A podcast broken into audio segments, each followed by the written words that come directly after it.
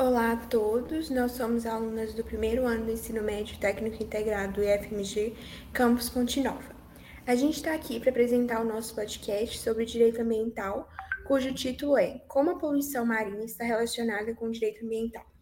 Então, na primeira parte, né, a gente vai apresentar um breve resumo sobre o direito ambiental e no final a gente vai ter uma entrevista, né, um bate-papo com o Leonardo Lopes Costa, que é um doutor em Ecologia e Recursos Naturais formado pelo UENF. De acordo com Talden Farias, advogado e autor de licenciamento ambiental, aspectos teóricos e práticos, o direito ambiental é o ramo jurídico que estuda as interações das atividades humanas com a natureza, regulando a relação dos indivíduos, governos e empresas com o meio ambiente, e disciplinando as ações potencialmente causadoras de impacto sobre o meio ambiente. Deste modo, é responsável por criar normas para promover a proteção e a melhoria da qualidade ambiental, a fim de reduzir ao mínimo as possibilidades de dano ao meio ambiente, não comprometendo o atendimento às necessidades da coletividade. Além disso, Larissa, o direito ambiental visa conciliar o equilíbrio dos interesses ecológicos, econômicos e sociais com a melhoria da condição ambiental e bem-estar da população, permitindo um desenvolvimento sustentável. Ele surgiu na década de 1960, em um contexto de crise ambiental, e a partir das necessidades de limitar a atuação do ser humano no ambiente, o um momento em que estava acontecendo o esgotamento dos recursos naturais e as consequências negativas da degradação ambiental e da poluição. O interessante também, Ana Laura, é que a Constituição de 1988 estabelece definições para o meio ambiente qualifica as ações dos agentes modificadores e novas diretrizes de conduta, fundamentadas na Política Nacional do Meio Ambiente, para assegurar a proteção ambiental e a preservação e o uso racional dos recursos naturais. Segundo o artigo 225, todos têm direito ao meio ambiente ecologicamente equilibrado, bem de uso comum do povo e essencial à sadia qualidade de vida, impondo-se ao poder público e à coletividade o dever de defendê-lo e preservá-lo para os presentes e futuras gerações. Pois é, Larissa, com a pandemia no campo do direito ambiental brasileiro, as primeiras alterações implementadas referiam-se essencialmente ao funcionamento dos órgãos administrativos do controle ambiental. Nesse sentido, tanto na esfera federal quanto estadual e municipal, as autoridades ambientais publicaram normas que determinaram, novas formas de atendimento ao público diante da necessidade de distanciamento social, bem como, em alguns casos, suspensão de prazos em relação aos processos administrativos. Então, né, a gente, após a gente apresentar esse breve contexto sobre o que realmente é o direito ambiental, é, a gente vai falar agora um pouco mais especificamente sobre a poluição marinha. Também em Lívia e Ana Laura, a poluição ambiental foi agravada pela pandemia do coronavírus, que gerou 52 mil toneladas de resíduos médicos entre abril de 2020 e março de 2021, de acordo com a campanha Mares Limpos da ONU. E outro dado assustador é que uma máscara cirúrgica, dessas comumente usadas para se proteger da Covid-19, leva até 450 anos para se degradar o que é muito surpreendente, né, gente? Além disso, o isolamento social causado pela pandemia, com consequente aumento dos serviços de entrega de alimentos, ampliou no país o número de embalagens e utensílios descartáveis de plástico. Preocupante, Larissa. É importante destacar também que o direito a um meio ambiente seguro, limpo, saudável e sustentável é legalmente reconhecido em 155 países. As ações para proteger os oceanos e mares devem incluir uma abordagem baseada nos direitos humanos, de acordo com o um recente relatório do Programa das Nações Unidas para o Meio Ambiente, PNUMA. As ações também devem se basear nas obrigações e responsabilidades dos governos e empresas sob as leis ambientais internacionais e instrumentos de direitos humanos. Nesse contexto, né, um problema cada vez mais grave que tem afetado a população desde muito tempo é a poluição marinha. A cada ano, cerca de 8 milhões de toneladas de plástico acabam no oceano, o que equivale a um caminhão de lixo cheio desse produto jogado no mar a cada minuto.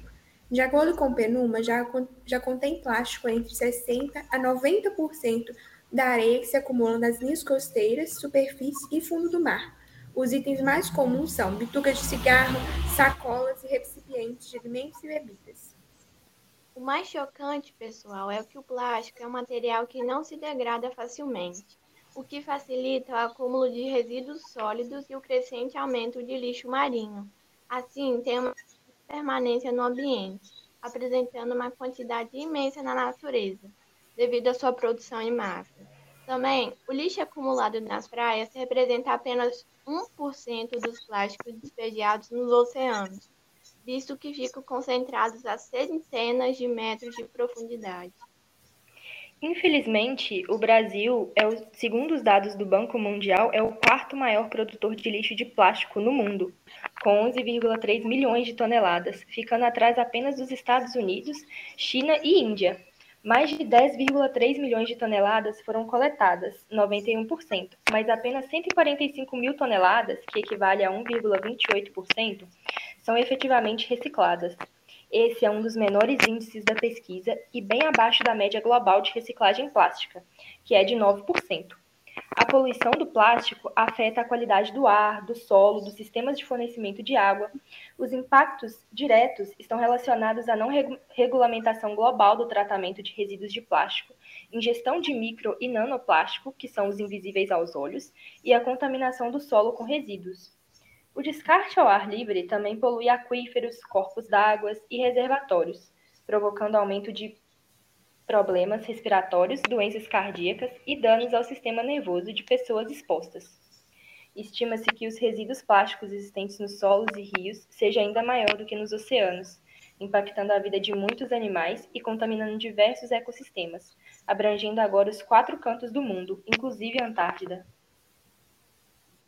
realmente muito triste essa situação, né? O lixo marinho, especialmente o plástico, ele pode ser a maior ameaça aos nossos oceanos, porque ao se fragmentarem em microplásticos, eles entram na cadeia alimentar enquanto matam a vida marinha, além de causar danos irreparáveis às economias, especial, especialmente nos setores do turismo e da pesca. Já na esfera econômica, a poluição por plástico gera mais de 8 bilhões de dólares de prejuízo à economia global. Levantamento do PNUMA aponta que os principais setores diretamente afetados são o pesqueiro, comércio marítimo e turismo, enquanto o lixo plástico nos oceanos prejudica barcos e navios utilizados na pesca e no comércio marítimo. O plástico nas águas vem reduzindo o número de turistas em áreas mais expostas, como Havaí, Ilhas Maldivas e Coreia do Sul. Nesse cenário, o plástico de uso único é um dos grandes vilões da contaminação ambiental principalmente de águas, pois nos mares brasileiros são despejados pela população que vive no litoral cerca de 70 mil a 190 mil toneladas de lixo anualmente. A poluição causada pelo plástico ela compromete a sobrevivência de mais de 800 espécies marinhas, 15 das quais já se encontram ameaçadas, visto que devido à influência de diversos fatores, fica fragmentado e passa pela aparência de alimentos. Muitos animais, ao ingeri-los, eles desenvolvem úlceras e bloqueios digestivos, porque por não conseguir né, o plástico passar pelo seu sistema digestório, pode resultar em morte, desfibramento e lesões agudas e crônicas. Nessas fatalidades são hoje uma das, das maiores ameaças à vida selvagem e à conservação da biodiversidade. É muito lamentável essas circunstâncias em que os animais marinhos se encontram, né, Ana Laura? Por isso, o crescente aumento da poluição do meio ambiente pelo plástico indica a necessidade de uma legislação na nacional sobre o tema, para garantir maior proteção ambiental e indução de investimentos na produção de materiais sustentáveis. Diante dessa situação, a campanha Mares Limpos está chamando cidadãos e cidadãs de todo o mundo a reduzir sua pegada de plástico e defender seu direito em meio ambiente saudável, incluindo oceanos livres de poluição, usando as hashtags combater a poluição plástica, hashtag mares limpos e hashtag se livre do plástico, quando o foco é na poluição gerada pelo setor de entrega de alimentos e bebidas. A campanha visa quebrar o vício da humanidade em plásticos desnecessários e evitáveis, dos quais quase 11 milhões de toneladas acabam no oceano anualmente. Ela foi lançada pelo PNUMA em 2017 para ajudar a conter o fluxo de lixo marinho e resíduos plásticos que entram nos lagos, cursos d'água e oceano. Ao longo do próximo ano, a campanha Mares Limpos tem como objetivo destacar os passos inovadores que governos, empresas, sociedade civil e indivíduos estão tomando para reduzir os resíduos plásticos e evitar que eles entrem no meio ambiente marinho, ao mesmo tempo que se baseiem em suas obrigações e deveres na legislação ambiental e de direito humano. Também, Ana Laura e Lívia, uma organização não governamental sediada em Viçosa, Minas Gerais, é o NACAB, que visa defender e aprofundar os direitos individuais, sociais e difusos, como instrumento de reforço da solidariedade social, da saúde, dos direitos humanos, do patrimônio cultural, histórico e artístico, por meio das, da responsabilidade social, integridade, transparência e respeito pela vida e ao meio ambiente. Assim, promove a defesa do meio ambiente através de soluções economicamente justas e viáveis esta ONG pretende construir e viabilizar a participação ampla, informada e efetiva das comunidades atingidas por empresas de mineração nos processos decisórios, em todos os planos, programas e ações de responsabilidade do empreendedor. Muito interessante é o projeto Tamar, que ele é pautado na conservação das cinco espécies de tartarugas de extinção na costa brasileira. O Tamar ele é responsável pelos cuidados, pela proteção e conservação dos territórios reservados para a refeição das, das tartarugas, o desenvolvimento e repouso desses animais ao longo da costa marítima. Também realiza programas de estudos para conhecer melhor o ciclo da vida das, tartarugas e prioriza ações que sejam capazes de otimizar os esforços para alcançar os resultados de recuperação das populações. Além disso, outras, outras espécies marinhas elas também ajudam a difundir a mensagem da conservação para conscientizar a opinião pública sobre a necessidade de proteger os oceanos. Foi muito interessante o que vocês falaram e espero que o pessoal tenha entendido nossa pequena apresentação sobre o conteúdo de poluição marinha. Agora, na segunda parte do nosso podcast, vamos conversar com Leonardo Lopes Costa. Ele é um docente colaborador e pós-doutorando pelo Programa de Ecologia e Recursos Naturais da UENF, atuando em projetos sobre atalhos de conservação, comportamento de espécies de praia, poluição por lixo marinho, simplificação de métodos de amostragem e popularização das ciências marinhas. Boa noite, Leonardo, tudo bem? Boa noite, vocês conseguem me ouvir bem? Sim.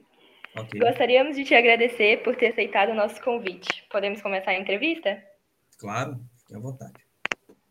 Então, conforme a gente estava conversando, é bem triste a situação dos animais marinhos por conta da poluição marinha. Sendo assim, não prejudicar o meio ambiente e também impedir a deposição de lixo nas praias? Desculpa, é que passou um carro na hora e eu não consegui ouvir a sua pergunta. Você pode repetir, por favor? Ah, claro. É, conforme a gente estava conversando, é bem triste a situação dos animais marinhos.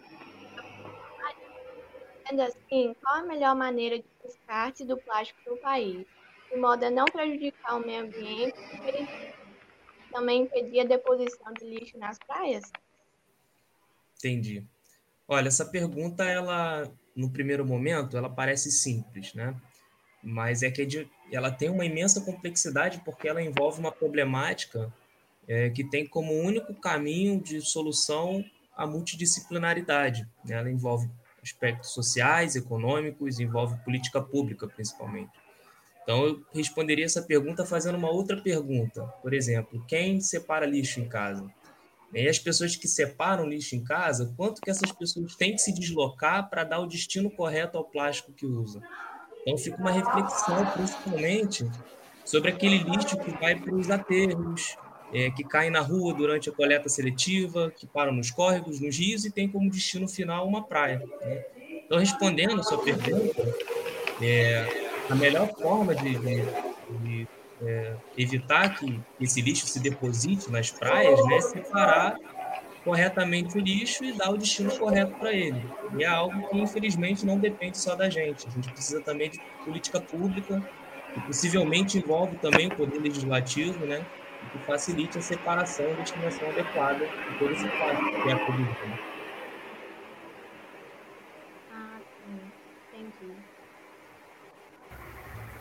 Então, Leonardo, é possível a elaboração de uma transição para um novo modelo de consumo que reduza significativamente o impacto ambiental dos resíduos plásticos gerados?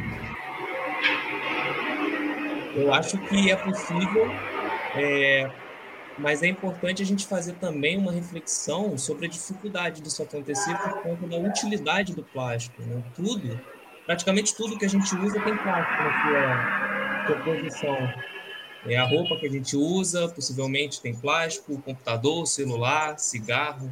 Então, eu creio que a gente ainda está um pouco longe de ter um modelo de consumo que reduza significativamente o impacto ambiental, é, mas, sem dúvida, evitar os descartáveis, reusar o máximo é, de qualquer artefato plástico é a base, né? É o primeiro passo para a gente alcançar um novo modelo de consumo, que hoje eu acho que é, ainda é um pouco utópico, mas eu diria que é possível.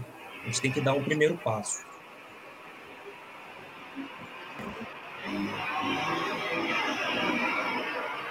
É...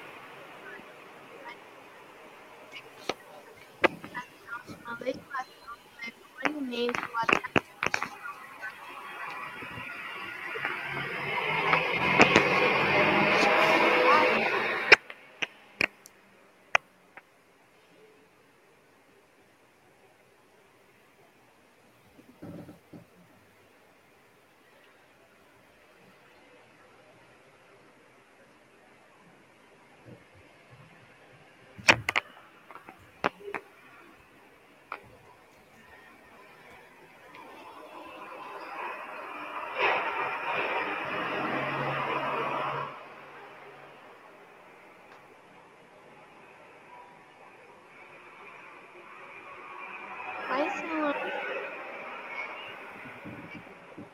implementação de uma legislação que leve ao banimento do plástico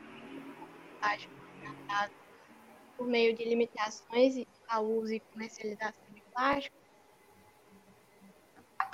É, assim, juridicamente, eu não sei se eu tenho competência para falar, mas é por vivência eu consigo já observar alguns conflitos, né, que envolvem principalmente liberdade e restrição ao uso do plástico que certamente envolve questões legislativas. Né?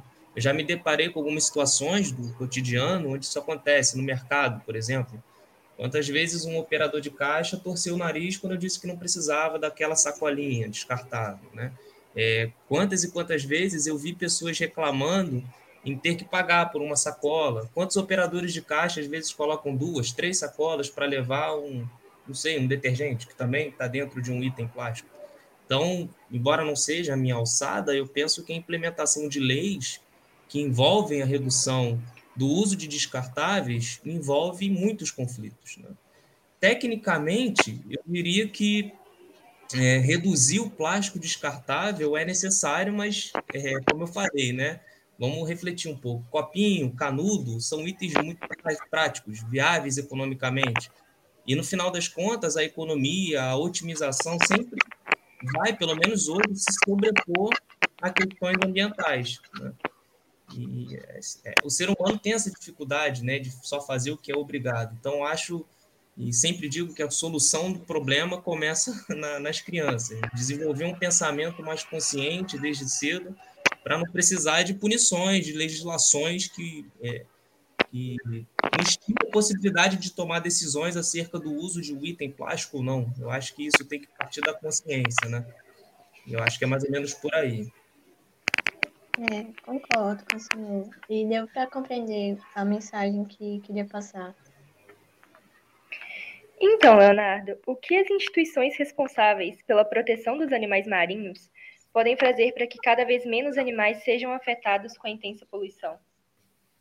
Essa foi a pergunta que eu mais gostei até agora, porque é justamente a minha área de atuação, né? uma das minhas missões de, de vida, eu diria. Eu posso resumir em três palavras: pesquisa, ensino e extensão. Né? Pesquisa para saber onde e como agir de forma eficiente, ensino para as pessoas terem um conhecimento sobre as causas e consequências da poluição marinha, e extensão para a gente conseguir popularizar as espécies, promover consciência, envolver a comunidade, convencer engajar pessoas. Né? No final das contas, conseguir criar um movimento coordenado em prol da proteção da diversidade. A maioria dos projetos de conservação no Brasil, vocês citaram um, o Tamar, por exemplo, e no mundo também tem como base justamente esses três pilares: a ciência, a educação e o envolvimento da comunidade. Então, até aproveito esse momento para dizer que eu sou parte de um projeto que é baseado nesse, nesse tripé. O projeto se chama Praia com Vida. Então, convido para me seguir nas redes sociais, interagir comigo, quem sabe até fazer parte desse projeto, que é um, um projeto de extensão da universidade, que hoje eu sou pós-doutorando é, e docente colaborador. Ela fica no, no norte do estado do Rio de Janeiro. Muito bom, Léo. Então, Leonardo, é, quais seriam as medidas né, que um projeto poderia ter para combater a poluição causada por plásticos de maneira mais efetiva? É, é, de maneira efetiva é difícil de responder, porque isso demanda pesquisa, monitoramento, até para saber se as ações estão reduzindo a poluição ou não. Só que hoje a gente já tem né, várias medidas, principalmente voltadas para a educação ambiental, como eu falei. Uma ação que talvez seja a ação mais reconhecida no mundo todo, é, principalmente para engajar pessoas, né, são os clean-up days, né, onde várias pessoas no mundo todo vão para as ruas, é, para ecossistemas marinhos e aquáticos, simplesmente para fazer uma limpeza. É, o quão eficiente isso é, a gente não sabe, né? Como, como, eu falei, isso demanda um monitoramento de médio a longo prazo. Mas, pelo menos, isso gera um engajamento nas pessoas e, e cria esse movimento do bem para, quem sabe, a gente conseguir, pelo menos, minimizar a problemática. E, como eu falei, a, a principal medida começa em casa, as pessoas separando o lixo, reduzindo o consumo, e aí sim é, poder cobrar do poder público medidas políticas, jurídicas, técnicas para dar suporte necessário para combater esse problema que é o maior desafio ambiental do século, como vocês falaram muito bem no início da, da apresentação de vocês. A gente vive um tempo que é conhecido na ciência como plasticeno. É a nossa principal marca de existência no planeta. É uma marca negativa.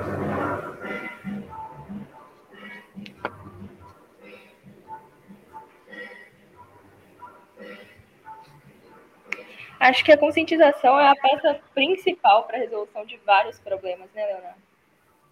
Sim, por isso que eu falo que as crianças elas têm que ser a, a nossa principal esperança, né? Costumo dizer que as crianças a gente educa. Os adultos, infelizmente, eles já têm uma, uma construção de vida ao longo de muito tempo e às vezes só a punição, só uma legislação realmente é efetiva para mudar comportamentos. Então, acho que as crianças elas são as, as principais esperanças aí de um, um futuro melhor quanto a essa, essa problemática.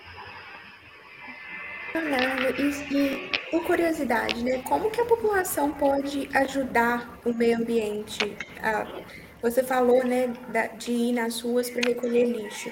Tem algo mais, por exemplo, aqui em Ponte Nova a gente não tem praias, né? Mas tem mais alguma uhum. coisa que a gente possa fazer?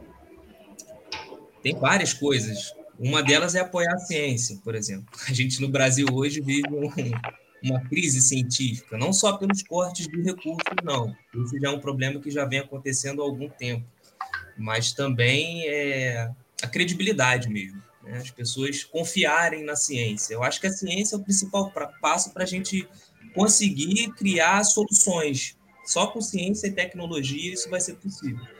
Eu acho que as pessoas podem apoiar a ciência e se engajarem nos projetos que já estão ali justamente para isso, né?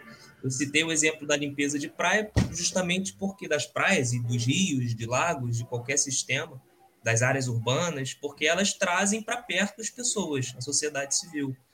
Então, acho que essa é uma forma de envolver a comunidade. Eu acho que o envolvimento, o engajamento é o primeiro passo, porque aí, uma vez engajada, é, no, em um projeto, a pessoa ela consegue saber quais são os próximos passos, o que ela pode fazer de fato para poder contribuir para a redução da, da poluição marinha. E outras coisas mais óbvias, né? Não jogar lixo na, na onde quer que você esteja, separar lixo, coisas que a gente já comentou até aqui.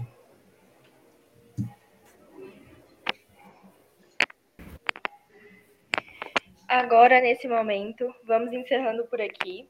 Gostaríamos de agradecer pela presença e participação do nosso convidado nesse episódio do IFCast. Também obrigada aos nossos ouvintes por tirarem um momento do seu dia para nos ouvir e esperam que ouçam também o próximo episódio dos nossos colegas. Tchau e até a próxima.